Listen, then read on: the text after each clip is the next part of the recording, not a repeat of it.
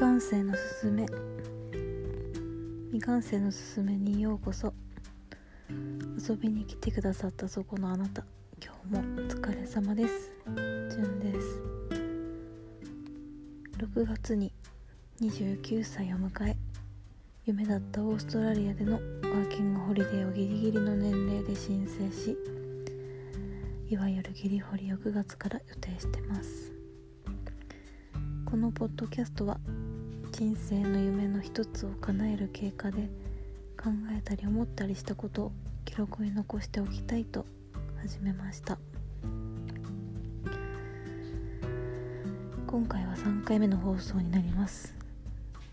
前回は私の仕事についてお話をしました。3つの仕事を掛け持ちして収録で働いています。そんな私の職業は何かそしてそれを可能にしている習慣化とは？ということを話してますので興味がある方はぜひぜひ聞いてみてください。はい。えー、っと今回は今回のテーマはなぜワーホリ？ということをお話ししていこうと思います。トピックとしては一つがワーホリに行くべき私が考える3つの理由。2つ目は人生やりたいことをやろうと決意した出来事です。すいません。えっ、ー、と仕事終わってジムに行ってきて帰ってきてご飯食べてからベッドの上でゴロゴロして撮ってるのでちょっとダラダラして話してますがお許しください。まず1つ目のトピック。ワーホリに行くべき。私が考える3つの理由についてなんですけれども。そもそもワーキングホリデーとは何ぞやというところから簡単に話しますね。えっ、ー、と例えば皆さんが海外旅行に行くとすると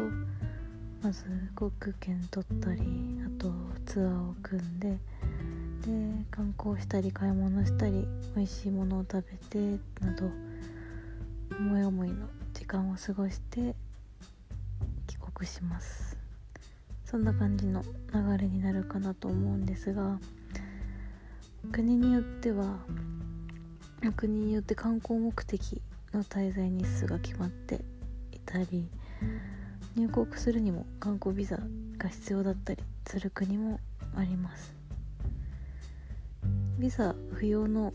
ビザがいらないっていうケースはまあ短期間の滞在で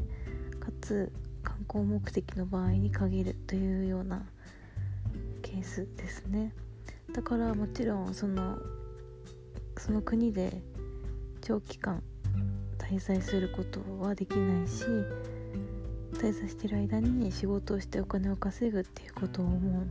できません。でこの長期間、ま、どのぐらい滞在できるのかっていうのは国によって違うんですけどもだいたい観光で行く時は90日間ぐらいが多いような感じですね。まあこれが観光ビザとか観光目的の海外への渡航っていうことになるんですがワーキングホリデービザっていうのは何かっていうと日本と協定を結んでいる国まあ今回私が行くのはオーストラリアなんですけどもそのオーストラリアに約1年間まるまる滞在できます。でその滞在中は学校に通うもよし仕事をしてみるのもよし。で滞在中ずっと遊んでいてもよいよという夢のようなビザです。でここが1つ目の理由。ワーホリービザの自由度の高さです。私がこのワーキングホリデーっていうビザの存在を知ったのは高校生の時だったんですけどこれを知った時えー、こんな自由な制度があるんだ。ってすごい感動してこのビザ使って将来絶対海外行きたいなっていうふうに思いました。でもよく日本日本のパスポートっていうのは世界最強っていうふうに話聞きますよね。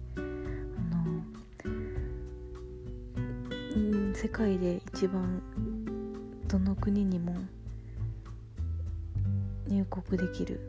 まあどんな国でもってわけじゃないけどもすごく審査が必要だったりとか。日本っていう国が世界の中でもすごく信頼されてる国だからこそそういったことが言われるのかなと思うんですけれども。その日本人としてすごく誇らしいなと思います。でもそのパスポートが世界最強って言ってもそのパスポートを使って自分が日本からその外に出ていかないとその最強アイテムを使わないと意味はないなっていうふうに思いますね。だからそういうチャンスがある国に生まれることができたからそれを生かしたいっていうふうに思ってます。で2つ目の理由なんです理由ですが海外に旅行で行くんではなくて実際住んで暮らしてみたいと思ったことです。私はもともと一人旅が大好きで日本国内も国外もいろいろ行きました。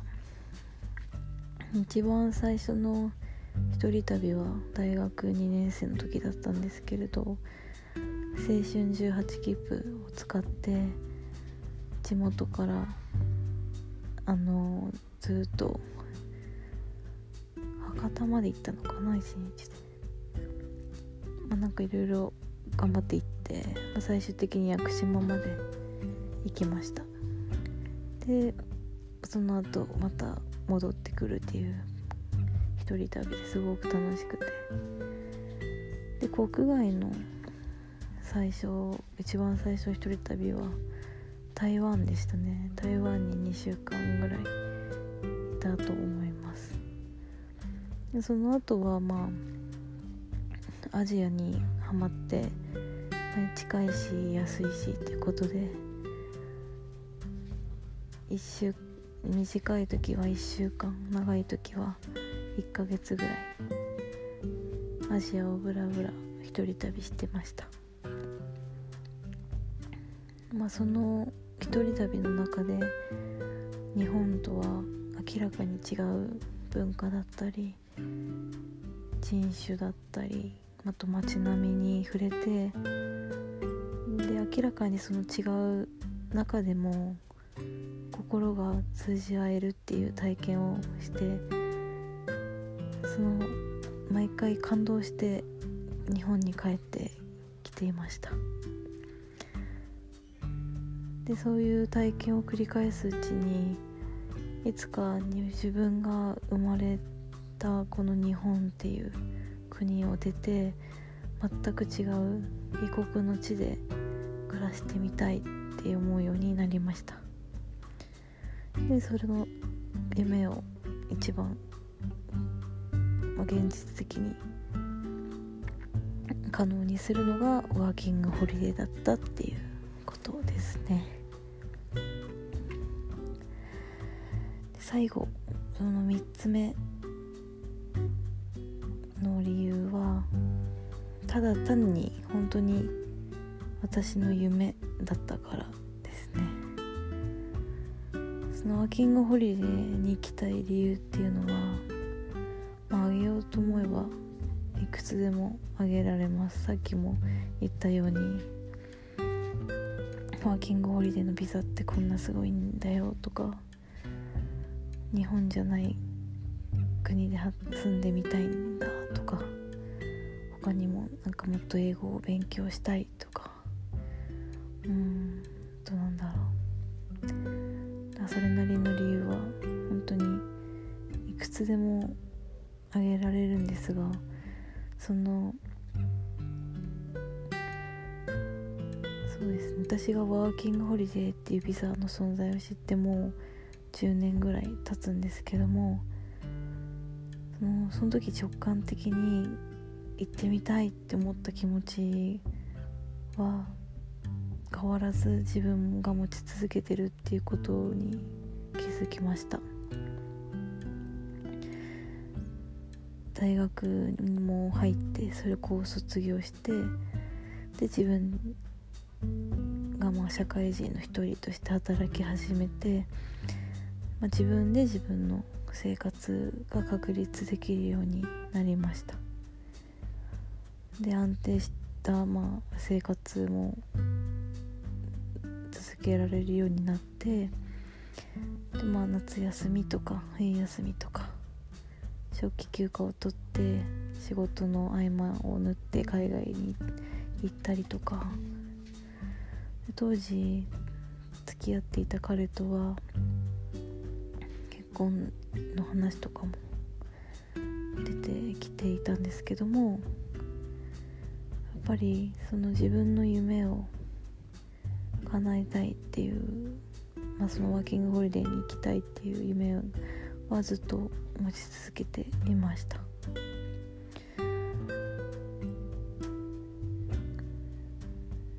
まあそうですね。この夢を叶えたいっていうのが3つ目の理由であって最大の理由でもあるんですがそのどうしてその私のこの夢を叶えようと思ったかっていう出来事が叶えようと思ったかっていうきっかけとなった出来事がありました。でここからが2つ目のトピックで人生やりたいことをやろうと決意した出来事という内容に入っていきます。ここからはちょっとあまり楽しくないというか気持ちがもしかしたら暗くなっちゃう話かもしれないのですけれどもでも本当に私の人生きっかけとして大きなものだったので話したいと思います。えっ、ー、と私が整形外科のクリニックで働いてた時のことなんですが大学3年生当時3年生の男の子が受診をしました。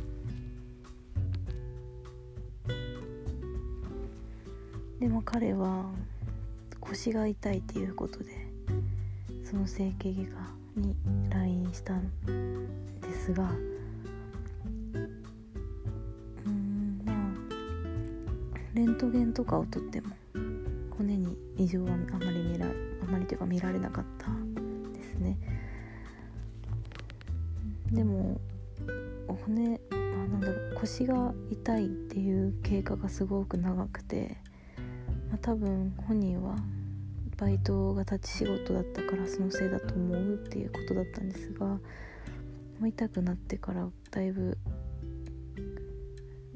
長い時間が経っていたのであと彼大学3年生だったんですけどそろそろ就活も控えてるということでちょっと一回詳しい検査をしましょうということでレントゲンじゃなくて MRI っていう検査をすることになりました。で後日その結果を持って MRI のまあ結果をうちで説明するということだったのでまた LINE したんですが、うん、骨ではなくて男の子なので卵巣に腫瘍が見つかってしまったんですね。腫瘍っていうのはまあがんなんですけれども。で、まあ、もうクリニックの手では追えないので近くの大きな大学病院に紹介することになりました。でクリニックからまあその大きい病院に紹介状を書く書いて受診してもらうんですけど紹介状を送ると後日その病院から、まあ、ごお返事が来るんですけれど「まあ、紹介ありがとうございました」でこう今回の患者さんはこういったいう風な経過をたどってこういう治療方針で行くことになりました。っていうお返事がまあ普通返ってくるんですがその子の場合はまずご紹介ありがとうございましたと。で MRI の検査でも見つかったように卵巣あ卵巣じゃないごめんなさい精巣ですね精巣に、まあ、腫瘍があるで、まあ、それがもう結構転移してしまっていたんですね。肺とかあと彼腰が痛いって言ってたんですけど多分あの骨とかにも転移が進んでいたんだと思います。結局のところ、まあ、彼の地元のなんとか病院っていうところに転院してそこで治療をするということになりました。っていう内容の返事だったんですが。うん。その時はまあそのクリニックにいたドクターと私ととかでそのお手紙を読んでたんですがそのドクターが「ああもう彼死んじゃうかもなみたいなことをぽつりと言ってで私が「えどうしてですか?」っていうふうに言ったらその誰の地元のなんとか病院っていうのがもう緩和を緩和目的緩和っていうのは緩やかに和むって書くんですけどあのまあがんの末期の患者さんとかの余生を過ごすためのなんか治すとかいう感じではなくての痛みを取ったりとかどうしたらよりよく残りの人生を過ごせるかっていうふうに重点を置いて、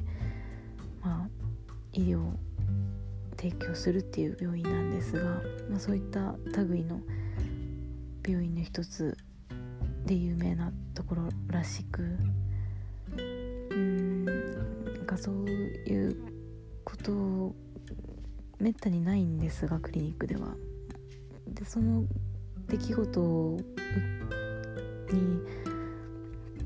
実際自分が立ち会った時に本当に人っていつ死ぬかわからないんだなって改めて思いました。人間って絶対死ぬ死ぬじゃないですか不死身な人なんて絶対ないから絶対死ぬんですけどでもそれって結構みんな私も含めて忘れてるというかなんとなくこの生活が続くんだろうなっていう風なことをなんとなく思いながら過ごしてると思うんですけれどでおそらくその時腫瘍清掃にがんが見つかってしまった子もこれからあの就活もあってなんかいい仕事をつけるかなとかこれから結婚とかするのかなとか子供を産むのかなとか思ってたと思うんですね。この話を思い出したりすると泣きそうになるんですけどでおそらくその彼のご両親だって同じように思ってたと思うんですけど本当にそうがんであったりとかそのがんではなくて普通に何だろう災害とか事故とか、うん、病気もそうですしいつ何が起こるかわからないだからこそ死ぬ時まあ死ぬ時というか、うん、自分の人生振り返るような時にやり残したことがなるべくないようにいきたいなとその時本当に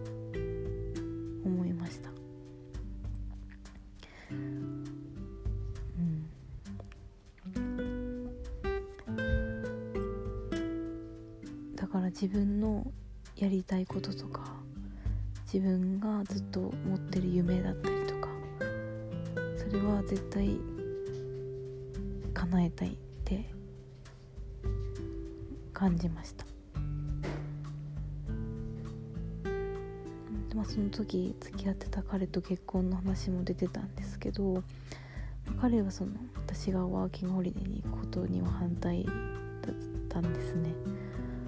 で結構悩みました。彼と結婚してワーキングホリデー行かないか。ワーキングホリデーに行って彼と別れるか。で本当に本当にすごく悩んで。でどっちの未来も想像した時に自分が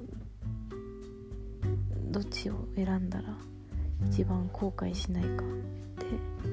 考えた結果私はワーキングホリデーに行くっていう行きたいっていう道を選びました。うん。今でもそれは後悔してないです。正解か不正解かとかは私はその選択の中に、ま、ないと思ってるので自分が後悔するかしないか。っていうことで選んでいるので私が悩んで出したこの答えは私にとっては正解、うん、正し、まあ、間違ってはいないっていうことだと確信はしてます。ちょっと暗い話になってしまったんですけれど。でも自分が本当にワーキングホリデーに行きたかったっていう気持ちだったり、まあ、なんで行こうと思ったかっていうことを残しておきたかったので今回この話をラジオで残しておこうと思います。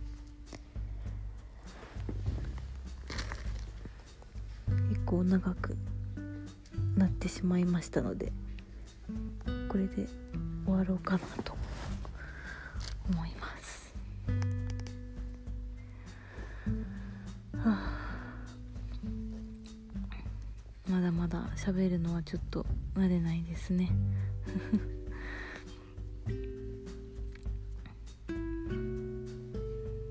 うんなんか誰が聞いてくれてるのかとかも全然わからないので。でも自己満足でやってるので。いつか誰かのもとに届いたらそれはそれで嬉しいなっていう感じで楽にやっていこうと思います。今日はここまでにします。今回は私が考えるワーキングホリデーに行くべき3つの理由と人生やりたいことはやろうっていうふうにまあ決意させてくれた出来事をお話ししました。ポッドキャストの内容についてとかまた私について何かメッセージがある方匿名でメッセージが送れるマシュマロという質問箱のリンクを概要欄に貼っておくので是非送ってくだでは